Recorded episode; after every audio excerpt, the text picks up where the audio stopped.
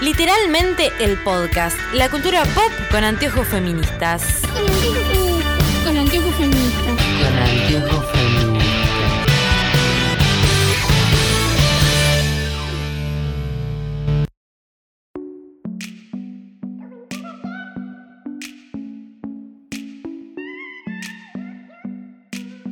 Bienvenidos a literalmente el podcast, un podcast sobre cultura pop con anteojos feministas en cuarentena todavía.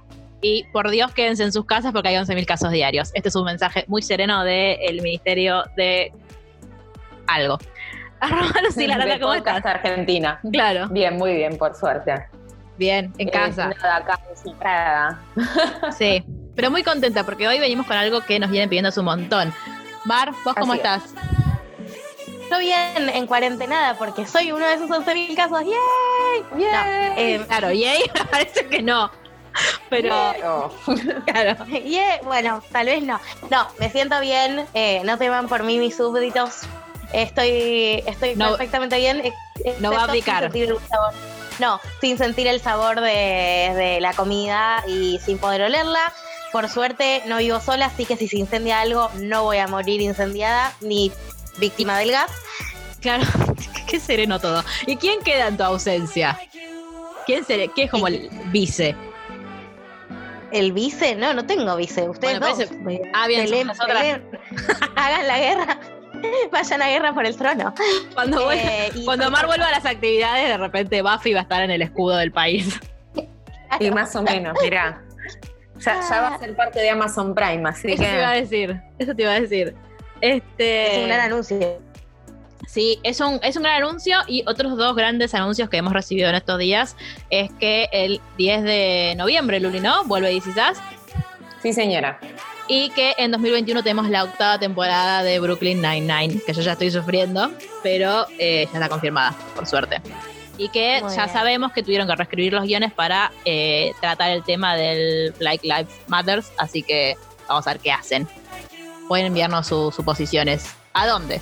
¿Cuál es nuestro Instagram, Lucila?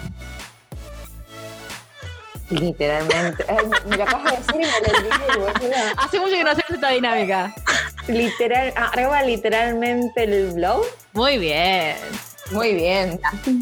Y si no, nos pueden mandar un mail si quieren escribirnos más largo. ¿A dónde, Mar? Eh,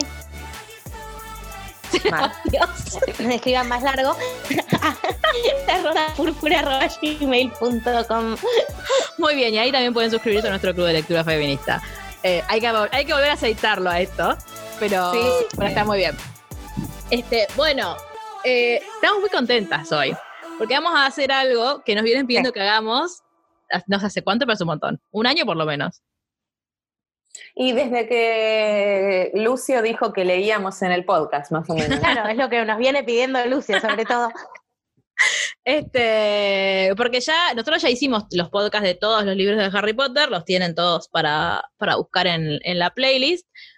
Y nosotros siempre tenemos ganas de hablar de Harry Potter, la verdad. Así que creamos una nueva sección, que en realidad es un, es un invento de ustedes, porque ustedes nos escribían tipo, reacciona a la fanfiction de Harry Potter.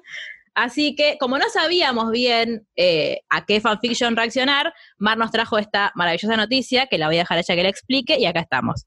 Mar, ¿qué es este fanfiction que vamos a leer? Es así, cuando fue la etapa que pasó entre que se publicó Harry Potter y la Orden del Fénix y Harry Potter y el Príncipe Mestizo, como ya sabemos que la Orden del Fénix tuvo dos finales, el canon y el no canon, pero bueno, un final que dejó a la gente muy manija Mm. em, y tardó mucho en llegar la Orden del Fénix y Harry Potter ya era como un gran fenómeno, fue como un momento como un gran momento de proliferación de fanfictions de Harry Potter. Claro, Una chica escribió un Que no fanfiction soy yo. que se llama quiero que no, sepan, no soy yo. em, que causó sensación a tal punto que tuvo dos millones de, de descargas en su momento, era de fanfiction.net, lo leyeron dos millones de personas y que eh, cuando te- finalmente salió Harry Potter y el misterio del príncipe, príncipe mestizo, eh, un montón de gente eh, dijo que lo prefería al libro que escribió Emma Watson. Entonces, Claro, la autora. Claro que sí, la de autora de Harry Potter. Ya entendí, ya entendí, ya entendí. Emma Watson.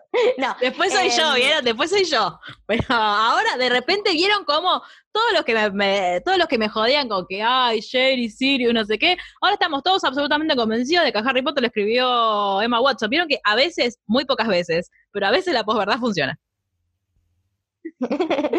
bueno, este es uno de esos casos. Eh, mucha gente se quejó de que era mucho mejor Harry Potter y el ocaso de los altos elfos. Y em, a- la autora previa de Harry Potter, a quien no voy a mencionar porque estoy muy enojada con ella, eh, que paréntesis, la hicieron devolver un premio de derechos humanos que le habían Sí. dado. Y ella dijo que lo quiso devolver ella, o sea, arrancando sí, en el claro. Sí, sí, sí. Yo ya no lo Em, quiero. No es que me lo, no es que ellos me pidieron que lo devuelva. Sí, sí, claro que sí, señora. Bueno, esta autora le inició acciones legales a, a este producto, básicamente por usar toda la franquicia de Harry Potter. Pero eh, la que autora, deje vivir en paz. Sí, mal. sí, Ya sos bastante millonaria, La autora- calmate. encontró un vacío legal y em, lo que ella dijo es que ella nunca había sacado plata, que un fanfiction es un homenaje a una obra y que se puede hacer porque no es que ella usaba ese fanfiction con fines comerciales. Claro, eso iba a preguntar. Ella no ganó plata con eso. No, ella dice que no ganó nada, que se tradujo a dos idiomas, se tradujo a italiano y se tradujo a inglés, ella es española, y que eh, lo que sí ganó igual es mucha fama y una editorial la contrató para que escriba su propia saga, o sea, una saga como de ella, Claro, porque no la gente estaba fascinada. En, en su momento eh, era como, era en el mundo Potter quizás era muy, era nada, mega conocido y era como ineludible haberlo leído entre que pasó uno y otro. Yo era muy chica y, y también me enteré de que existía y lo chusmeé. eh, como su nombre lo indica, se llama Harry Potter y el ocaso de los altos elfos, con lo cual podemos deducir que en algún u otro momento va a haber elfos. Y a Claro. mí eso no me... Así, vamos, la traducción Comprensión Igual- lectora. Igual si es el ocaso, también, también podemos pensar que van a morir elfos. Sí, de cualquier manera a mí O esa como solo salen de interacción, interacción Eran elfos vampiros. y, y en realidad había una casa de elfos que se llamaba Claro, Buffy. Y aparece el estoy elfo pensando. ángel. Boluda, no hay vampiros en Harry Potter. O sí, pero- no, no hay vampiros en Harry Potter. sí. Hay todo. Hay Sí, va- ah, sí hay vampiros, claro, sí. Los Va uno a nombran. la cosa Bueno. de Navidad de Slagorn, justamente en el Sí, 6. Em, bueno, nada, la cuestión es que esta piba eh, se hizo muy famosa y dejó, eh, por eso también lo podemos leer acá, porque hay fanfictions que tienen igual derechos de autor. Ella dice que mientras no se use con fines comerciales, la gente puede hacer lo que quiera y que lo deja para eso, para disfrutar y para homenajear a una saga que tanto... Y tantas para cerrarle el orto un poco a la otra. Sí. Sí, Me exacto. imagino yo. Yo quiero que ahora que juntemos firmas para que ella reescriba toda la saga y ya. Sobre todo el quinto. El resto no me importa. Tanto, pero el quinto hay que reescribirlo. Pero bueno, no, Y yo Luli, Luli y yo nunca la leímos. Entonces, y No. Bolimar, se- si se acuerda, se acuerda poco. Así que nuestras reacciones van a ser muy sinceras. No, yo yo ni pasé del, o sea, sé un par de cosas que pasan por saberlo, tipo así de, de internet, pero no pasé las primeras páginas porque a mí la interacción entre especies del Señor de los Anillos en esa época todavía no me gustaba. Después vino mi amor por el Señor de los Anillos y cambié un poco toda mi idea al respecto y así que estoy muy lista para leerlo, estoy muy contenta. Claro, bueno, yo no leí ni vi El Señor de los Anillos porque lo intenté leer ah, mientras estaba leyendo Harry Potter y no me gustó y lo dejé para siempre. Así que si no entiendo algo, supongo que me lo van a explicar ustedes como en el 80% de los podcasts. bueno, Pero bueno, ¿estamos listas para comenzar con esto? Sí, señora. Bien, la idea, básicamente, para quienes nunca vieron o, o escucharon una reacción a fanfiction, es vamos a ir leyendo eh, y vamos a ir comentando a medida que los hechos se van sucediendo. Igual, como este es el primer capítulo, no creo que suceda mucho. Ustedes, si quieren, pueden descargarse el libro. Les voy a, si van a, a nuestro Instagram, que es arroba literalmente el blog, van a tener un link en el que se lo van a poder descargar para si quieren ir siguiéndolo con nosotras mientras lo vamos leyendo. Y sin más preámbulos, Perfecto. vamos a Vamos empezar a comenzar. con el capítulo 1 que se llama Maldito Silencio. Mm. Al parecer es bastante lógico, pero ciertamente nunca está de más una ayuda a memoria. Harry Potter no es un niño normal. Bien, ¿hasta ahí? Bien. Bueno. Y bueno, no solo ya dejó de ser un niño, sino además sus intereses y metas se trazan muy lejos de los que compartirán sus congéneres. Harry es un mago, lo sabe hace ya seis años, y a pesar de que fue su excusa para abandonar a su odiosa parentela por largos periodos y así solo regresar para el verano, su vida no ha sido fácil. Pues hay que decirlo, los Dursley distan bastante de ser un ejemplo de familia, aunque traten de aparentarlo de cualquier modo. Los tíos Vernon y Petunia, sumado a su obeso hijo Dudley, se han encargado de hacerle a Harry la vida imposible desde que tuvo la mala suerte de caer, pequeño y arropado en una cesta, en la puerta del número 4 de Private Drive. Y aunque todo tiene un porqué, esta en particular ha sido doloroso, confuso, difícil de sobrellevar, aún más que el solo hecho de tener una cicatriz en forma de rayo punzante al costado de su frente.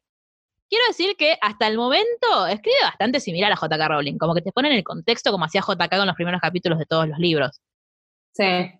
Sí. Sí, sí, sí, sí, y aparte me parece como que también es por si te habías olvidado quién es Harry Potter. Claro, es lo que- con lo que siempre jodemos. Este, igual que en el quinto, ¿no? Era ya que, que arrancábamos con. Que ya no pasaba, claro. Claro, que arrancábamos Claro. directamente con la muerte del.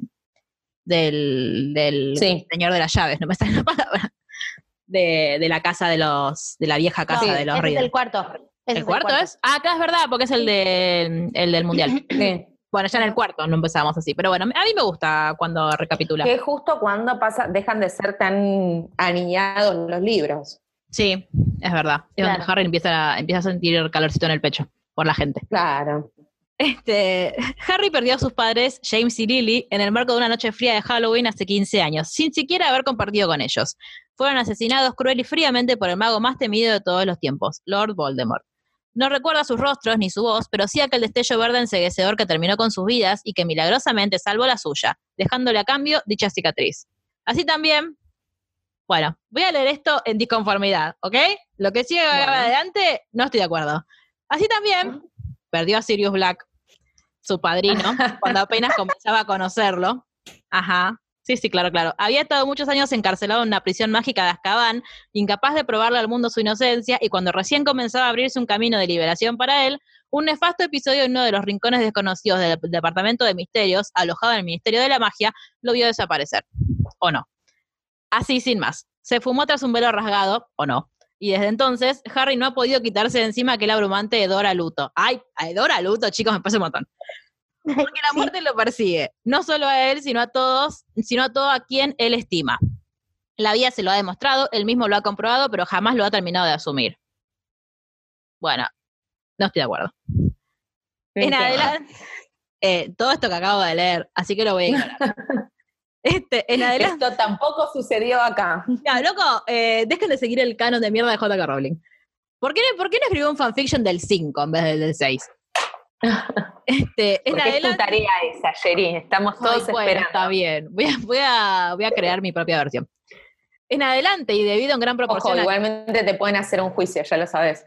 No, ahora no, aparte, Who. Si ahora eh, Harry Potter es una gran obra anónima, Claro. todos lo sabemos. Simplemente, aparte, para, que tengan juicio tiene que llegar a dos millones y esto lo vamos a leer nosotras. Así que cuando escriba el mío, mm, lo dejamos entre la gente del podcast y ya está. En adelante, y debido en gran proporción a aquella odiosa cicatriz en su frente, el futuro se gesta para él cada vez más oscuro e incierto, y lo sabe. Le costaba alejar aquel pensamiento de su cabeza. No quería ni aceptarlo, ni asumirlo, pero hubo veces en las que deseó ser solo un humano más, sin distinciones, sin talento, sin peculiaridades, sin pasados tormentosos o profecías con su nombre, sin cicatrices que espantaran a unos y embobaran a otros. Solo un Muggle, sin la responsabilidad de salvar al mundo o, si le quedaba tiempo, a él mismo. O quizás hubiera deseado solo morir, haber sucumbido al poder de Lord Voldemort y fallecido en los brazos de su madre. Sí, eso hubiese sido mejor que esto. Mejor que sufrir por otros, mejor que vivir por otros. Ay, chicos, te- necesita terapia, Harry. Tipo, este Harry Ay, necesita más, más terapia que el de, que el de JK. Bueno, es un poco más realista, ¿no? Digo, que el de JK, que era como, bueno, estoy re bajón, pero vamos a buscar un profesor nuevo de pociones, ¡yeah! Sí, bueno, es verdad. No, a mí me parece que esta mina terminó de leer el quinto y se puso a escribir Claro. en el momento. Es que si vos te, lo, si vos te pones a pensar, según el canon de J.K. Rowling al que nos respetamos, eh, el chabón de- tiene- deprimido tiene que estar, boludo. Dale un, un atisbo de Sí, felicidad claro. y se lo quitan. Por suerte no sucedió, pero digo, en el caso que hubiese sucedido, pobrecito. Disculpen, mi Harry es mucho más feliz que el, que el de J.K. Rowling. Nada, ustedes fíjense a quien quieran hacerle caso. Este, mm, el verano estaba en su apogeo, pero como era usual en Private Drive, no había niños jugando con agua en las aceras ni recostados en los an- antejardines, que será un antejardín, el jardín de adelante, supongo. Buscando la sombra de un buen árbol. En esa pequeña comunidad de los alrededores de Londres y sobre todo en aquella calle, el sentido de cordura era lo más importante que aparentar. Por prohibición de sus padres, ningún niño podía jugar en la calle. Era escandaloso y de mal gusto. Pero, boluda, ¿dónde vivía esta gente? ¡Qué horror! Peor Eran aún. todos unos chetos. Sí, ¿no? Igual acá también la No, gente. no te escuché, Marqué. Que eran todos unos chetos. Ah, Pero los chetos no juegan, tipo, en, el- en sus jardines. tenés que tener un jardín. Bueno, sí, es verdad. Por ahí no juegan a la vereda. Peor aún Claro, llevaban. vos- a vos lo que pasa es que te sale el pueblo de adentro, como a mí. Claro. No, la gente en la ciudad no tiene veredas, boluda, la comparte con. ¿Cómo le decías vos a tus amigas? Puedo jugar en tu vereda. Claro, pobre Harry, no podía invitar a nadie a jugar a su vereda. Igualmente, ¿para cuál es el que.? Ah, no, ¿cuál- el cuarto o el quinto. El que.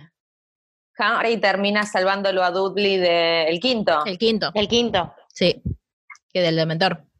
Claro, Pero porque Harry está en la plaza en una vaca tristísima para niños sí, mal. y hacía un calor. Igual, ¿Qué de- eso no qué es medio, no es medio bolazo. ¿Hace tanto calor en Londres en verano? Tipo, todo esto de que tenían. el- youtubers que yo estoy viendo, Ah, sí, es verdad, es verdad, es verdad. Pero ahora hubo una hora de calor. No hay dos 90. días de calor. Claro. Este, y en Brighton, ponele que hay playa. No, pero la otra está en Londres Sí, y sí, se estaba cagando de calor, ¿eh? Sí, la actriz de Lavender Brown está en Londres y está muerta de calor. ¿Quién? La actriz de Lavender Brown. Yo quiero saber a cuánta gente seguís en Instagram, Mar. A 800 y pico, creo. Hay 800, 600 son de gente que estuvo en Harry Potter. No, gente que está en Inglaterra segura. Igualmente no les pasa, me voy a ir de tema un poco. A ver. ¿Cuánta gente siguen en Instagram? Mm, no, yo no sé, pero sí, ponele. Bueno, sí, andá y 700. abrilo. Sí, señora. ¿Mar? 820 y pico. Ah, bueno, no siguen tanta gente. A ver, ¿No les yo pasa sigo. tantos en una limpieza? No, sí, me da yo paja. limpio re seguido. 965. Ah, 1224. Yo lo limpio, lo limpio tipo, por ejemplo, empiezo una serie y me, me, me cebo y empiezo a seguir a todos los actores de la serie y tres meses después no me acuerdo ni quién era, Ni ni, quiénes me una tal historia, cual. ¿Y este es quién como, es? chau, adiós. Ay, a mí me pasó eso el otro día y cuando entré a ver quién era esta persona era Otis de Sex Education. Entonces lo- Ah. no- no lo dejé de seguir porque me dio ternura. As a butterfly. Este, Bueno, nada, esa era toda mi intervención, perdón. Bien, seguimos entonces. Eh, sentado tras su escritorio y recibiendo con agrado los cálidos rayos del sol que se colaban por la ventana, Harry sonrió ante lo absurdo que era la mayoría de sus vecinos. Cuando tenga hijos, pensó, pero apretó los labios inseguro. Bueno, si es que llegara a tenerlos, dejaré que jueguen y se ensucien todo lo que quieran. Por algo son niños. Me gusta este Harry pensando en futuro y niños. Satisfecho con aquella idea, miró una vez más hacia su Y derecha crianza respetuosa. y crianza respetuosa. Muy bien, Harry. Lo único que te falta decir es que vas a dejar- que jueguen a lo que quieran, sin importancia es de Claro.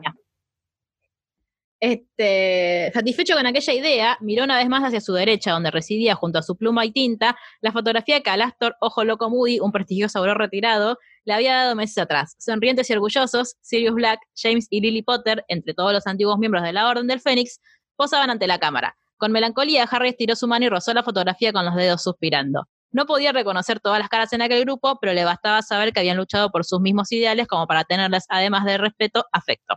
Y acá es cuando todos suspiramos y decimos, eh, eran nuestros Ah. militantes en los 70. Es que re, boluda. Es lo tipo, el, eh, luchado por los mismos ideales como para tenerles, además de respeto, afecto. Obvio, sí, los querés como si fueran tu familia. Movió la cabeza y cerró los ojos. No quería llorar. Ay, Dios, Harry, acá tampoco llorás. Ya lo había hecho demasiado.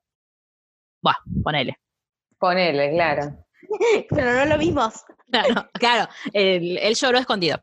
Por todos y por él mismo, y estaba harto. No era un mártir de las circunstancias, pero todos a su alrededor no hacían más que demostrárselo. Había sufrido solo y silencioso, incapaz de compartirlo, pero era su realidad, y de alguna manera debía enfrentarla. Él era Harry Potter, el niño que vivió, y mantendría ese estigma para siempre, aún incluso después de derrotar a Voldemort, si es que lograba hacerlo.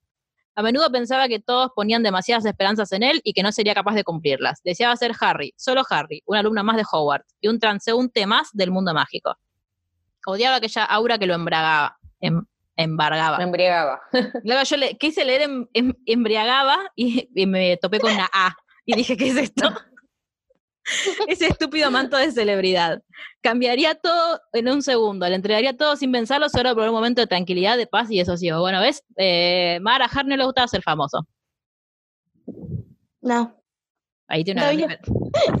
No sabe aprovechar su fama. Bueno, igual, pobre. Claro, pobrecito. No, igual yo no querría ser famosa por eso. Claro, yo te iba a ni en decir. pedo. ¿Sabes qué? Gana Voldemort, te mando este besito, yo me voy a esconder. Adiós. Suspiró Adiós. profundo, se recostó pesadamente sobre su silla y se regañó duramente por fantasear de ese modo. Así no llegaría a ningún lugar. Sus padres estaban muertos. Sirius estaba muerto, o no. El destino lo situaría como asesino o víctima, mártir o héroe, y no había nada que hacer. Che, está muy deprimido este Harry, me estás deprimiendo a mí. Sí. Ahogó su rabia y No su sé si está resentimiento. bueno grabar un domingo, chicos. Sí, mal. Un domingo en cuarentena. Tomó el lápiz rojo que había sobre la mesa y se inclinó sobre el papel frente a sí, tachando el día correspondiente. Según sus cálculos, solo restaban dos semanas para volver a Hogwarts. Suspiró de nuevo, corrigió la postura de sus lentes y cerró el calendario, guardándolo en uno de sus cajones. Si alguno de los Dursley encontraba su habitación y encontraba su pequeña cuenta regresiva, quizás le harían un escándalo. Tío Vernon gritando, pensó y luego movió su cabeza sonriendo a medias. ¿Por qué no hacer un escándalo porque tenía un calendario? Si ellos seguramente Claro, le contaban los días para que se fuera. Esperá, y según sus cálculos, ¿qué tan difícil es contar 14 días Claro, o sea, eh, te- en un bueno, calendario? Igual que sé yo, yo ya perdí la cuenta de los días en cuarentena. Él en verano le puede Sí. pasar lo mismo. Pero tiene el calendario ahí. Sí, no, pa- pero aparte, no tiene sentido esconder un calendario, señor. Bien, lo cierto es que Harry en aquel extraño momento de su vida, ay, y, y erguido en la estación de King's Cross, jamás pensaba en que las palabras de Moody surtirían efecto, aun cuando la cara de horror de tía Petunia podía darle una pista de lo que sucedería durante el resto del verano. Y no es que le importara demasiado. Sirius acababa de morir. ¡Basta con esto, chicos! Y solo deseaba reunirse con él. Aunque, no quiero leer más de fanfiction, aunque tuviera que hacerlo con sus propias Me manos. quiero ir a mi casa. Cada vez que digan Sirius y esa palabra, tomen. Pero era un pensamiento demasiado nefasto y prefirió, desolado, reflexionarlo un poco más antes de cometer una locura. Entonces, solo se limitó a volver a Private Drive, sin decir una palabra, cabizbajo, dispuesta a recibir los usuales malos tratos. Es muy mariana este Harry. Pero con tanta sorpresa que le costó varios minutos reaccionar. Esa misma tarde, tío Vernon lo había llamado a cenar forzadamente sonriente, incluso había aceptado que recogiera algunas verduras para darle de comer a Hedwig. Y eso solo será el inicio. Durante más de un mes, tío Vernon y tía Petunia debieron luchar contra su naturaleza hostil y hacer de la vida de Harry algo más soportable. Pero solo si un, continuo silencio pudiera denominarse así. Hasta Dudley había cambiado de actitud. Claro que él era un caso aparte. El vivo recuerdo del ataque de los dementores del año pasado había quietado bastante su brutal comportamiento hacia Harry. Ya no lo empujaba en el pasillo, ya no le gritaba ni intentaba comerse su, su cena, siguiendo el modelo de sus padres, no había compartido con él ni una sola palabra, ni siquiera un insulto, y ahora apenas le dirigía la mirada. Y no es que le preocupara mucho, pero sí le inquietaba que tal vez su primo hubiera quedado con algún tipo de secuela, luego de que su alma estuvo a punto de ser extraída por aquel indeseado guardia de Azkaban. ¿Cómo lo trataban a Harry los, los Dursley en el, en el 6 de JK? No me acuerdo de eso. Es que no sé si hubo mucho. No, porque No, porque Dumbledore Dumbledore. Sí. Claro. pero tipo, se seguían tratando igual, sea, Sí. como el orto. Ah, sí, sí, sí. Este, según tío Vernon, faltaba muy poco para que Dudley fuera descubierto por algún agente profesional. ¿De qué? Aunque Harry tenía sus dudas al respecto. Ah, de boxeo. Acá me, me salté una frase, que pasea con sus guantes de boxeo. Cada vez que peleaba lo hacía con niños bastante más pequeños que él, por lo que gozaba de una eterna y amplia ventaja. Pero bueno, al menos pasaba mucho tiempo fuera de casa, ideal para que Harry no tuviera que aguantarlo espiando tras la puerta. O peor, escuchar el abrir y cerrar del refrigerador cada dos segundos para sacar un nuevo pedazo del enorme jamón serrano regalado por tía Petunia luego de que ganara la última pelea. Me gusta la inserción de jamones serranos, se nota que la chica es española, la queremos. Si seguía descuidando su peso, quizás ya no podría ni subir la escalera. Bueno, la gordofobia presente Sí, en la versión de JK y en esta también. Ya sucedió que siguiendo las instrucciones de silencio de su padre, no pudo pedir ayuda a Harry para alcanzar el primer escalón. Iba con sus brazos abarrotados en pasteles de crema y ni Vernon ni Petunia se encontraban ahí a esa hora, salvo su primo. Pero no, no podía hablarle, se lo tenían prohibido. Ah, no le hablaban directamente a Harry. O sea, no es que Claro. trataban mejor, no le hablaban y eso era tratarlo mejor. ah, no, no, no funciona así en tu mundo. Y parece que no. Ah, bueno, a ver, atención, acá sucede algo que parece interesante. Gritos provenientes de la calle sacaron a Harry pronto de sus pensamientos. Ni siquiera tuvo que asomarse a la ventana para saber quién los emitía, la señora Fig, su extraña vecina recientemente descubierta como una squib. Dije bien, señora Fig, ¿no? Porque ustedes siempre dicen las cosas Sí. distintas, como las digo yo. Sí. Vestida con su usual bata rosa y con un bolso en la mano, golpeaba a Amanda Gus Fletcher en la cabeza, obligándola a salir por la reja delantera. ¿Qué habrá hecho ahora? pensó Harry sonriendo para luego fijar la vista en una tercera persona, quien acababa de aparecer tras la puerta principal de la casa. Una joven, quizás de la misma edad que Harry, parecía muy divertida con la escena que presenciaba.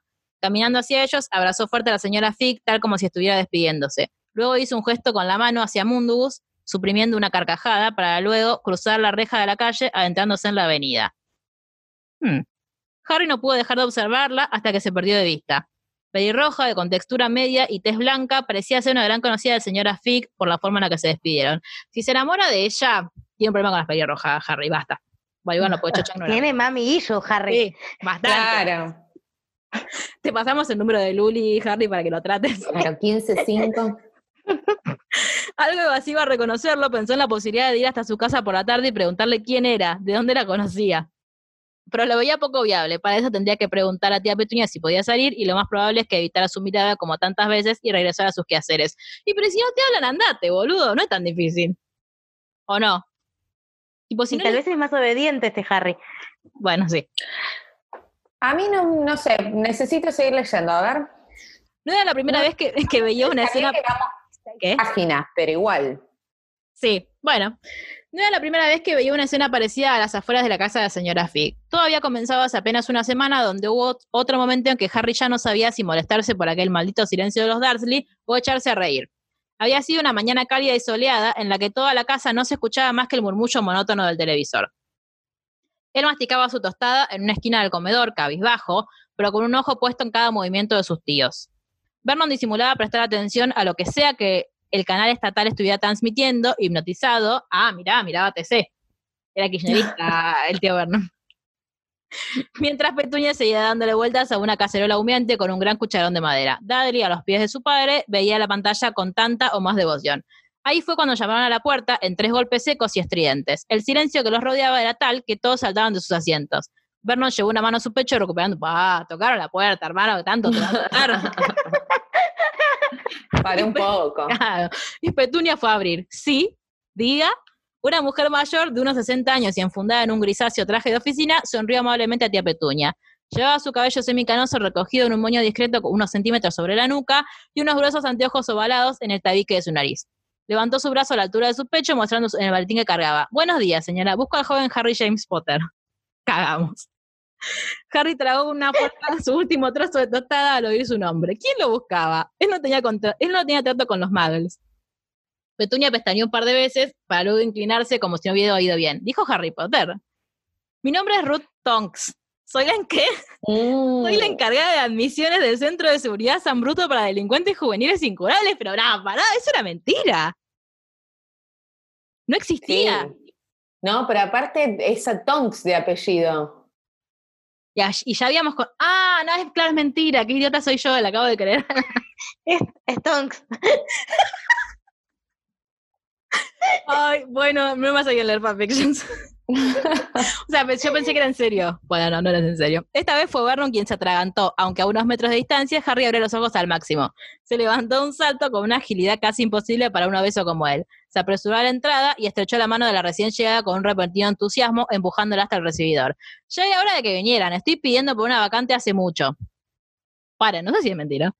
Lo sé, y lamento el atraso, pero es tanta la demanda Volvió la cabeza y luego bajó sus lentes escudriñando la casa tras Vernon. ¿Podría hablar con el posible interno?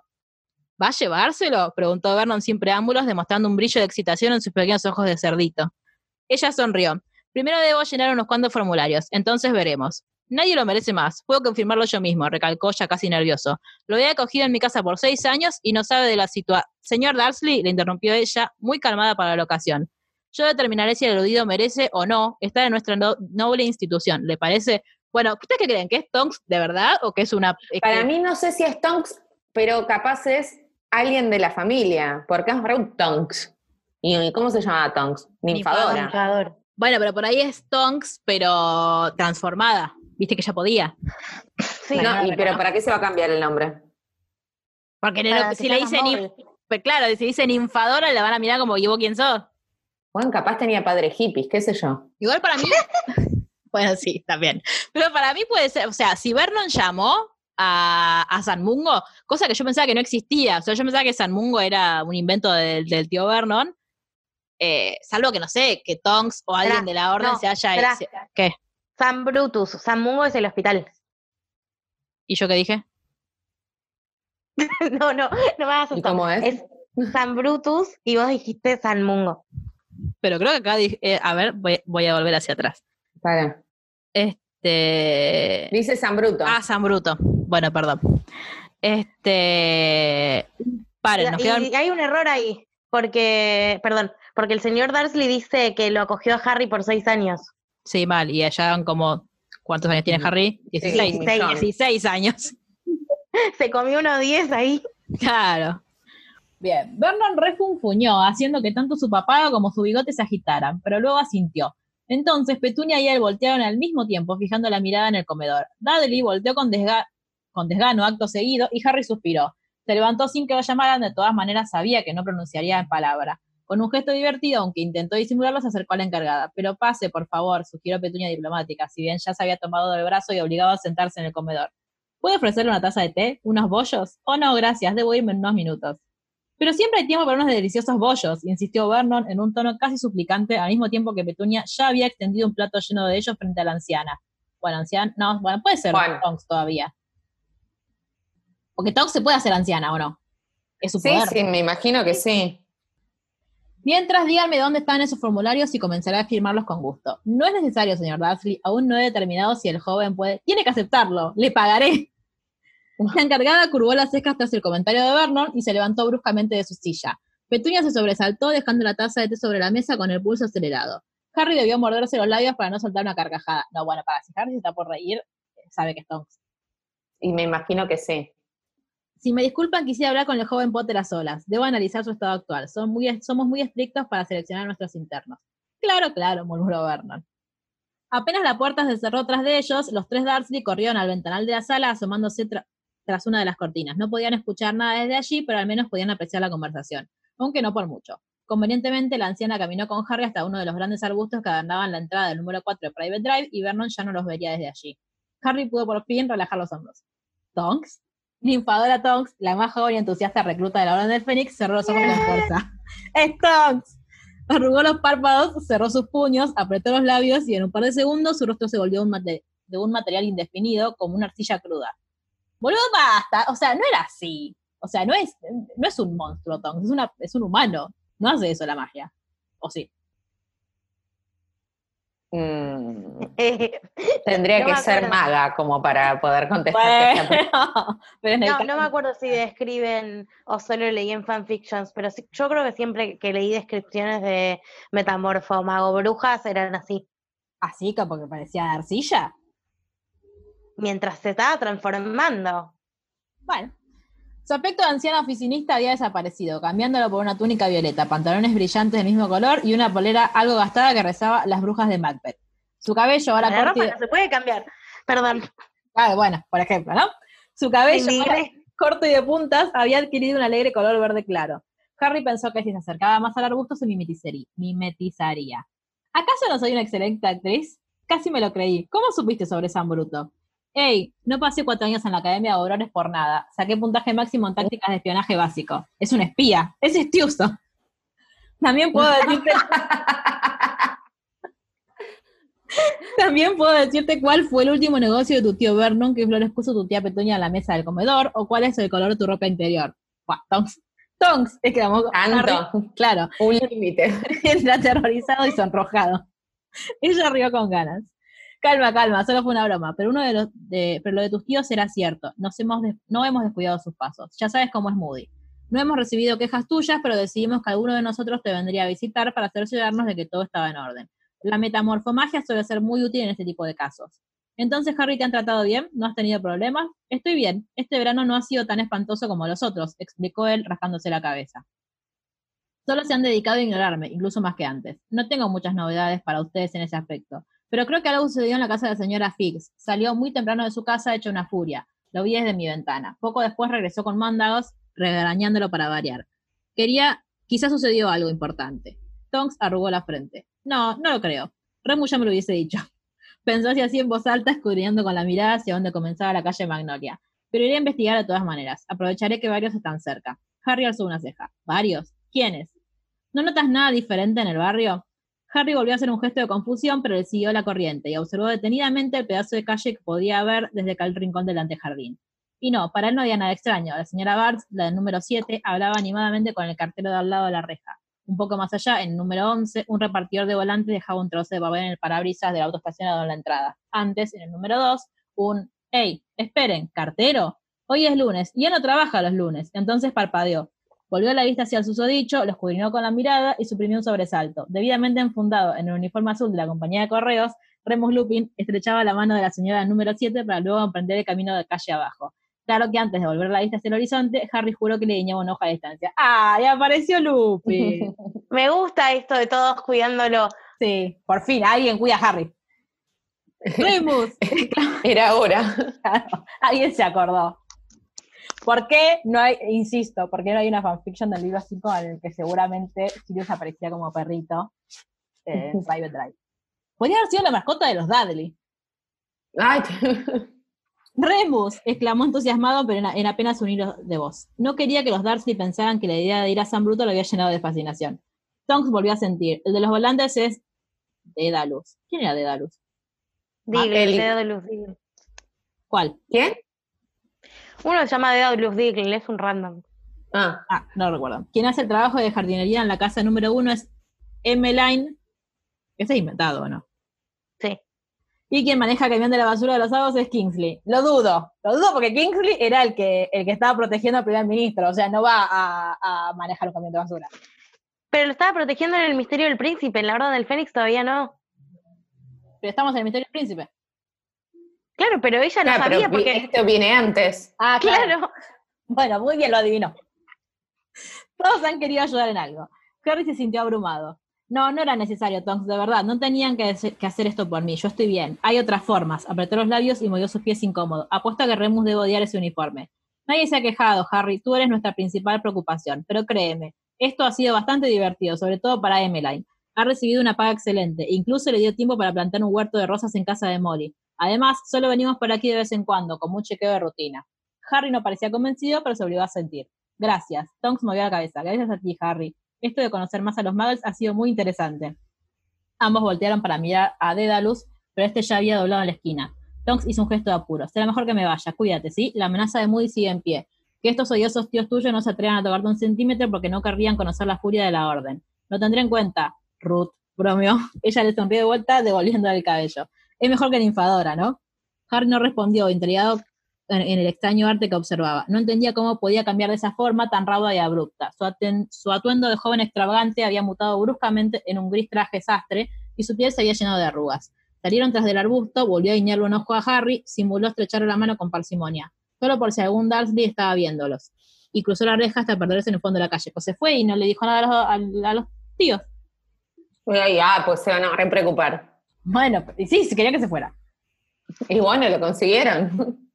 Al parecer no cumplí con todos los requisitos, explicó Harry a sus tíos minutos después, ya que ellos, como era de esperarse, morían por saber qué había sucedido, por- pero se resistían a dirigirle la palabra. Él resolvió el dilema por ellos. Me avisarán de una nueva postulación el año que viene. Hubiera dado lo que fuera por tener una cámara fotográfica a mano en aquel segundo. El rostro de Vernon era de tal desconsuelo que bien podía asimilarse a las más empalagosas actuaciones que llegaban las telenovelas de que tía Petunia tanto le gustaban. Algunos rasguños en la ventana volvieron a interrumpir sus recuerdos. Bajó la mirada y encontró a Hedwig, su lechuza, irguiendo el pecho y restregando sus alas, deseosa de entrar en la habitación. Harry le hizo un gesto con la cabeza y ella se, se posó tranquila sobre el escritorio. Tras unos sonidos guturales, dio algunos picotones de cariño en la palma de su dueño y mantuvo su pasividad hasta que Harry hubo quitado la carta. Ay, amo a los españoles, hubo quitado. Eh, la carta anudada en su pata izquierda. Debía de ser la respuesta de Ron. Hace solo unas horas, Harry había enviado a Hedwig para. Estoy diciendo mal Hedwig de nuevo, ¿no? Hedwig, pero no sí, pero no pasa nada. Para preguntar cuándo vendrían por él. Hace semanas que había tratado de comunicarse con la casa de los Weasley, pero no lo había logrado. Hedwig regresaba con la carta intacta, como si lo hubieran obligado a volver. Ni siquiera había recibido una tarjeta de felicitación de Ron por su cumpleaños, y aquello le extrañó, sobre todo después de la sorpresa que sus amigos le habían dado. Prácticamente toda la AD. ¿Qué sería la AD? El ejército Eh, de Dumbledore, Am- pero Da- tipo Army. Am- Army of Dumbledore. Claro, bueno, suponemos que es el ejército Pero- de Dumbledore. Sí, claro, ya es. Sí, sí, porque estuvo en el 5. Bueno, vaya uno a saber en, eh, en la traducción Claro. española cómo le pusieron el ejército de Dumbledore. Eh, se había acordado de él y abarrotaron su mesa de noche. Sí, sí, sí, porque fíjate que después dice hasta yo le había escrito. Sí, una pequeña nota. Sí, debe ser el ejército de Dumbledore, pero Y sí. se ve que lo leyó en inglés. Ah, puede ser. Pero Ron, su mejor amigo, había brillado por su ausencia. Entonces volteó mirando sobre su escritorio. Mostrando airosa sus contenidos estaban las cartas de los miembros de la AD, de Hagrid, junto a varios bollos de azúcar que Harry prefirió no probar, de Remus, sencilla pero afectuosa, y de Hermione, una de las últimas en llegar y también sospechosamente bastante más escueta de lo que había esperado. A Harry todo esto lo tenía muy intrigado, pues comenzaba a pensar que algo malo le podría haber sucedido a los Weasley. Entonces recordó el, último número del profeta y se calmó. Si algo extraño estuviera pasando, ya lo hubiese sabido. El profeta jamás perdía la posibilidad de anunciar un buen chisme. Además, Tonks se lo hubiese mencionado, y entonces, e intentando dejar de lado aquella idea de fatalidad, pensó en las posibilidades que le quedaban. Ron siempre había tenido una correspondencia muy fluida con él y sobre todo, contaba los segundos para que se reunieran en su casa. Pero este verano había sido distinto. Ron apenas había dado señales de vida y lo peor de todo, no había dado indicios de querer invitarlo a la madriguera. ¿Estaría enfadado con él? No, no era posible. Si así fuera ya lo sabría. Lo cierto es que Harry tenía una fuerte sospecha después de todo y no lo culpaba. Lo más seguro es que Ron no supiera cómo hablarle, cómo tratarlo luego de, lo- luego de que lo de Sirius fuera tan reciente y optaba simplemente por no escribirle. Basta hablar de Sirius, chicos. Si no van a hablar de él como una persona maravillosa y viva, Como vivo, claro. Claro. indignada. Ron estaba, Ron estaba enojado. No. Claro. No, no, imposible. ¿Cómo sabes, Harry? ¿Qué tenés? Un? Imposible enojarse conmigo. Soy un encanto. Tal cual. Encontrarse cara a cara con él quizás sería más incómodo aún. Y lo pensaba también para Hermione, Remus o Hagrid. Ninguno de los tres le había preguntado nada sobre el asunto. Porque está vivo, Harry. ¿Se imaginan? Basta. genial. Y él lo prefería así. En el fondo agradecía sus silencios. En el último intento hizo otra carta y envió nuevamente a Hedwig a casa de Ron, sin más esperanzas que las veces anteriores. Solo que ahora, varias horas después, ella estaba ahí, rebosante, visiblemente alegre por haber dejado, por fin, la nota en manos de sus destinatarios. Si bien es cierto que la vida de Vamos. Harry... Sí, bien, llegó. Igual es inchequeable, o sea, yo, es una cosa de las lechuzas que no entiendo. ¿Cómo saben a dónde tienen que llegar y quién las tiene que recibir? Tipo, no la conoce a Ron. Es imposible. Porque verlo. las entrenan, qué sé yo. Raro. No si, sé. bien, si bien es cierto que la vida de Harry en Private Drive no había sido tan miserable este verano, sí estaba ansioso por ver nuevamente a sus amigos y regresar, como siempre, al mundo al que realmente pertenecía. El silencio en aquel terreno Muggle no lo ayudaba a superar su pena, aunque no estaba demasiado seguro de que Hogwarts fuera un mejor salvavidas. Apartó algunos libros de su cama y se sentó estirando el pequeño pedazo de papel ante sus ojos. La carta era breve, pero suficiente para saciar el nerviosismo de Harry. Querido Harry, perdón por no haberte escrito antes. Feliz cumpleaños. A, mí, no me saludás para mi cumpleaños y me, das esta carta de mierda, ¿sabes qué? Te retiro saludos. Esta noche iremos por ti. Bueno, un poco mejor. Mis padres han estado muy ocupados en sucesivas reuniones del Ministerio de Magia. Ya sabes, por todo lo que el señor Tenebroso ya regresó y hay que tomar medidas. Pero mamá me dijo que podía ir a buscarte hoy. Tengo muchas cosas que contarte, amigo. Y ah, ponte tu mejor ropa Muggle. Ya te lo explicaré. Ah, ya. Ron. Mm, Mm. ¿Van a una fiesta? no sé. Para el ministerio. Estoy nerviosa. Instintivamente pasó una mano por su rebelde cabello. ¿Por qué tenía que vestirse con su mejor ropa? No sé, Harry. Fíjate, apúrate. Quizás el señor Weasley tendría invitados a alguna de las personas del ministerio para cenar y Ron querría que todos den una buena impresión. Bueno, a ver, rápido. ¿Qué creemos que va a pasar? ¿Mar? ¿A dónde van a ir? Van a ir a buscar a alguien. A buscar a alguien a algún lado. ¿Luli? Se van a levantar un par de minas. Para mí haría al ministerio. Bueno, yo porque irían al ministerio de la noche, no sé. Sí, tienen una cena importante con alguien. O una fiesta. Capaz que se casa Vir. Pero. Claro, pero aparte no creo que lo lleven al ministerio porque mm, acaba de tener la experiencia traumática que nunca pasó, pero que fue ahí, entonces no creo que lo devuelvan ahí. Porque Claro. Igual la experiencia traumática estuvo porque eh, él, él peleó con Voldemort. En, eh, en- Claro, bueno. Está muy angustiado por eso. Solo por eso. Este, si este hubiera sido otro año, el nerviosismo de hacer un papelón lo habría hecho temblar, ya que la ropa usada y extra grande de Dudley distaba mucho de ser un buen atuendo. Pero gracias a la conversación de algunos, a la, sí, a la conversación de algunos miembros de la orden con los Dursley meses atrás, siempre en un tono oportunamente amenazante, Harry no solo logró un mejor trato dentro de la casa, sino además se atrevió a exigir algunas cosas, empezando por su guardarropa. Vamos, Harry, fuiste al shopping. Abrió lentamente su armario y arqueó las secas. Al menos dos cajones con ropa maga sin estrenar saltaban a la vista. Estiró su mano derecha y tomó uno de sus pantalones negros. Pensó un momento y luego sacó una camisa negra a raya. Ay, rayas con Elie, me pone mal. Observó eh, las dos prendas y sonrió de nuevo. Nunca antes se había preocupado tanto por su aspecto. Últimamente pasaba mucho tiempo frente al espejo tratando de domar su cabello, lográndolo solo a medias. Miró su reloj, las seis y media. No tardarán mucho en llegar. Dejó sus anteojos sobre la mesa de noche y comenzó a cambiarse, mientras pensaba qué eran todas esas cosas que su amigo tendría que contarle. Yo me pregunto, Harry que está la mitad de la saga quejándose que no puede controlar su pelo, nunca se le ocurrió raparse. Y ya. Sí, pero le crece. Y se vuelve a Es como rapar. Manolito. Se vuelve a rapar. No es, digo, no es Sansón que tiene fuerza porque tiene pelo. ¿Te imaginas? Se le iba la magia. Claro. Ups. Voldemort No, ya yo puede quiero decir que Harry tiene el mejor verano que pasó en la historia de, de- de los Dursley, porque ¿saben quién no está participando de la interacción? Dumbledore. Es verdad. Ah, es si no está. Dumbledore, Harry tiene derechos humanos. Bien, bueno, eh, cosas que aprendimos. eh, Dumbledore no le hace bien a Harry, aunque ya lo sabíamos. Pequeño Hangleton se había convertido con el pasar de los últimos años en otra vez Pequeño Hangleton. ¿Por qué éramos tan felices? La muerte de Frank Bryce, ya las innumerables historias tenebrosas que rondaron su deceso terminaron por ahogar el encanto del lugar y lo abandonaron, por miedo e ignorancia, como, como una parada suprimida del camino. Aun cuando a unos pocos kilómetros había personas quejándose por las altas temperaturas, por las calles de este pueblo corría una brisa gélida que chocaba con las ventanas quebrajadas. Y entre tanta desolación, los rumores de sangre y muerte no parecían tan fuera de lugar. No quedaba nadie. Los últimos en marcharse probaron suerte en Londres y otros, más reticentes a un viaje tan largo, se refugiaron en Gran Hangleton. Ay, me gusta la creatividad. Pequeño Hangleton, Gran Hangleton, me muevo por saber quién vive en Mediano Hangleton.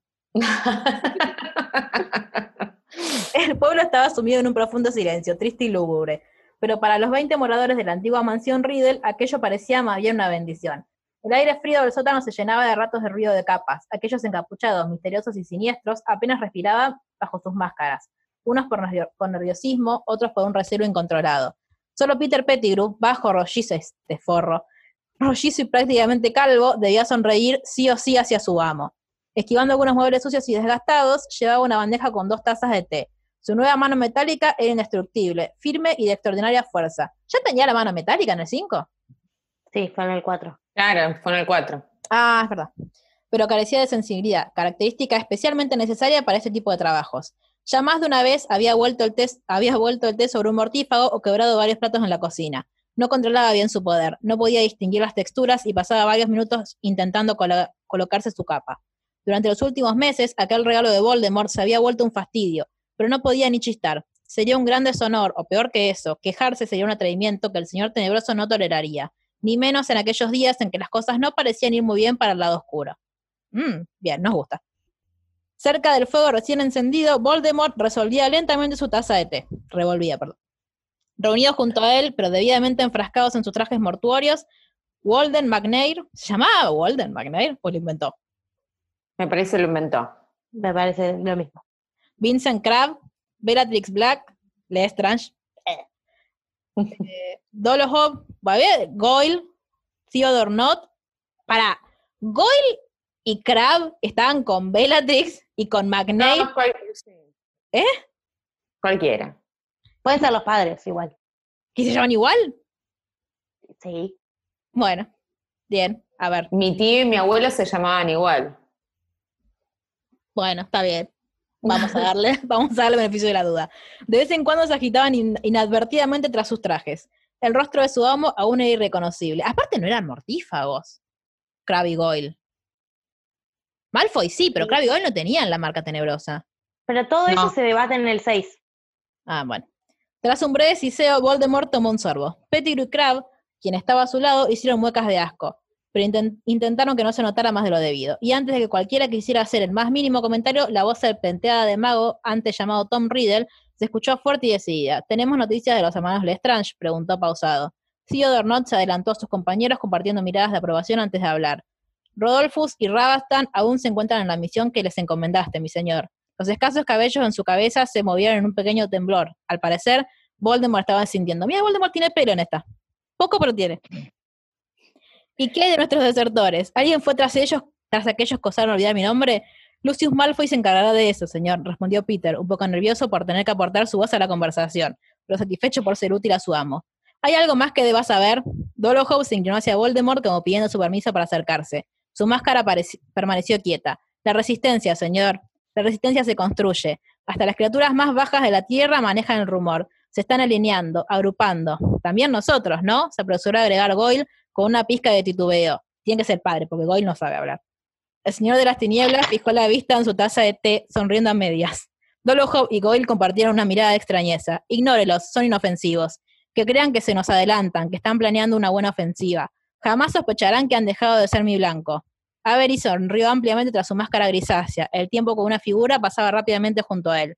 Si me lo permitiera, señor, empezó a decir Bellatrix, acercándose a Voldemort sin mutarse, hay un traidor al que quisiera tapar personalmente. Si me dejara, señor, si solo confiara en mi proceder, le juro que lo traería a sus pies, retorciéndose del dolor. Voldemort hizo un gesto de sorpresa. Si bien el grueso de sus seguidores era de género masculino, últimamente quien parecía más encantada de estar nuevamente al servicio de las artes oscuras era Bellatrix, la flamante señora Lestrange. Y más que aturdido, para él simulaba un beneficio. Con un leve movimiento de cabeza, le instó a salir del salón. Ella sonrió a medias y caminó hacia las escaleras. Cuando Lucius establezca contacto, avísame cuanto antes, Pettigrew. Hay algunas cosas que me quedan por hacer antes de cazar mariposas. ¿Qué será eso? Peter asintió en silencio, cabizbajo. Podía oler el temor, el oído en su respiración y en sus palabras. Esperaba sentir algún día la completa seguridad de que se encontrara en el bando correcto. Si no, asumiría la peor de las consecuencias. Peor que la muerte de Sirius nunca alcanzó a propinar. Y ahí termina el primer capítulo. Chan, chan, Chan, chan. chan, chan. Dice Dale. mariposas que es la tapa del libro. Ah. Igual quiero decir que si están planeando una redención para Pettigrew en este libro, no, no. ya estoy en contra. Sí, totalmente. Tipo, la peor de las consecuencias, peor que la muerte de Sirius. Ni te- primero, no sucedió. O sea, están todos engañados. Sí, yo estoy segura que Sirius en algún momento este libro va a volver a aparecer. Confío en esta autora. Pues, mi segunda patria. Toda mi, todas mis expectativas están puestas en esto. Claro. De eso depende que me guste este libro. Este. Bueno, raro. Pero bien Sí. hasta ahora. Está bien escrito. Sí, Sí, está bien sí, sí. escrito y no, y, y me parece que está como la atmósfera de Harry. O sea, yo me siento en ese mundo todavía. Sí, sí, totalmente. Sí, hay que ver. Yo, Ya cuando, cuando aparezcan los elfos, no sé. Todavía dudar. Bueno, te permitimos Solo dudar. para llevar la contra. No, igual yo estoy como bien, como chill. O sea, me- la forma de escribir de ella me recuerda mucho a la de JK. Tipo las descripciones, como por ahí el al- al- algunas voces de los personajes suenan raras. Tipo Tonks Sí. hablando, no sé si, si Tonks le hablaría así a Harry. Pero igual la- lo bueno que tiene ella es que al, al ser un fanfiction, es que como los personajes ya están construidos y más o menos le sabes, o sea, como te puedes dar una idea, tipo, hay Tonks reaccionaría así, Harry reaccionaría así, Ron reaccionaría así, eh, como que es, es más sencillo escribir desde esa perspectiva. Yo sí, bueno, cosas que quiero saber que me, que me importan, ¿a dónde A van? mí lo que me pasa, espera, Sí, lo que me pasa y lo que te- creo que tenemos que hacer como una ayuda a memoria todo el tiempo es dónde está el core, digo, esto que nos pasó durante todo el libro, ¿no? Todo el libro, todo el capítulo. No, pero miren que esto pasaba después, no, pero miren que esto, o sea, va a ser difícil hacer eso. Bueno, leamos el 6 de nuevo. claro. No, o el 5. o no. eh, yo el 5 lo leeré hasta un punto y después dejaré de leerlo. Pero Claro. eh, sí, como que estoy toda. pues, sí, es verdad esto que vos decís, que como que situarse en que hay que olvidarnos todo lo que sabemos Claro. del 6 y del 7 Claro. Eh, y tratar de ponernos en, bueno, cómo se sentía Harry y qué sabía Harry hasta ese momento. Claro. Ponele- No, reliquias de la muerte no Sí, que existen. Claro, por ejemplo. no. Pero ponele. Y que el- sabemos nosotros también. Claro. En el 6, eh, Voldemort, ¿dónde estaba? Porque eh, no estaba en Gran Hangledon. ¿Ya estaba en la mansión de los Malfoy? Sí, porque es Sí, cuando... en el 6. Claro, no, sí, pero estoy, estoy- estoy haciendo la comparativa de... Ah, sí, sí. ¿Dónde no, escribió- lo- no sabemos dónde está en realidad. Claro, lo que sabemos es que va eh, Narcisa con Bellatrix y hace el pacto con Snape. No, para que eso es en lo- el 6. Sí, por eso. Claro. Estoy haciendo la Pero, ¿y comparativa. Si esto es, an- si No, esto es estoy, antes haciendo, del estoy 6, haciendo la comparativa entre lo que ella escribió como Ah. el 6 y es lo que efectivamente sucedió en el 6. Ah, ok, ok. Este, pero sí, claro, no sabemos dónde está Voldemort todavía. Pero la, cuando se come, ah, no, eso es en el 7, ¿no? Cuando se come a, a la Sí, profesora. el siete. Sí, qué imagen espantosa. Eh, pero bueno, nada, mi, mi expectativa en el capítulo 2, que no voy a leer hasta que volvamos a grabar, es a dónde No, claro. van y qué le pasó a Ron. ¿Cómo te vas a olvidar el cumpleaños de tu amigo? Forro. Eso, no nos spoileen, eh, oyentes, lo que va a pasar, porque no, va- no nos vamos a spoilear nosotras. No, a mí me da, me da curiosidad la no existencia de Dumbledore en este libro. Sí, Es como rari. sí. Que no lo hayan nombrado todavía. Sí, es. Eh, pero bueno, recordemos también que en el 5 Dumbledore y Harry pasaban por su peor momento, con lo cual también es lógico que, que no sé, tipo esto, de- de- es raro en el libro 6 que de repente estaba todo recontra bien de la nada y habían Sí. pasado un año entero con Harry necesitando a Dumbledore y Dumbledore no estando ahí para él. Mm, Por motivos muy poco claros aparte, porque es como, como Voldemort te poseía, no quería que me vieras, o sea, Sí, no se entiende. O sea, y, con todo eso, Harry lo perdona. Tipo, ay, Harry no te quería mirar a los ojos porque tenía miedo de que de tus ojos Voldemort pasara a los míos. Ay, ok, Dumbledore, no hay problema. ¿Qué? No, por eso. Tal vez eh, como que retoma eso con un poco más de coherencia que, que el 6, eh, que el misterio del príncipe, eso puede Claro. Capaz que Harry está enojado con Dumbledore, ojalá. ser. Sería Y interesante. cuando hablan de tipo, de Bellatrix que dice que va a ir a buscar al traidor, ¿qué es? ¿Hablará de Snape? Y- No, porque todavía no sabemos que es traidor. No, pero ellos sí. Y Harry lo sospecha, ¿o no? En el 5. O sea, en el 5, Harry Pero sigue pensando traidor- que Snape es malo. ¿Traidor por qué? Traidor a Voldemort, Claro. no a Dumbledore. Pero no lo traicionó en el en el 5 todavía.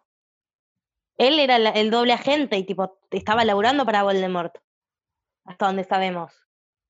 No es que en la batalla del ministerio él se puso del lado de la Orden del Fénix. Tipo, no estuvo, de hecho. Estuvo con los mortífagos. Claro, pero él estuvo todo el 5 con Harry en la orden. Sí, pero es lo que, lo que Voldemort le había dicho que hiciera. Bueno, ¿y quién es el traidor entonces? Si no es Malfoy, o sea, No. alguien que no conocemos. Y no, sí, te adelantes. Bueno, quiero hacer suposiciones. Este, no sé. Pero bueno, vamos a ver qué pasa. ¿Y quién es la pelirroja esa que de la que sospechamos que Harry siente calorcito en el pecho? Solo porque la vio pasar. Exacto. Y porque es No, pelirroja y, y sabemos re- que a re va Harry a le, y sabemos que a Harry y le re va gustan a las pelirrojas. sentir. Tiene una fijación, sí. ¿Será Bueno, Ginny? mañana No, ¿no? grabando.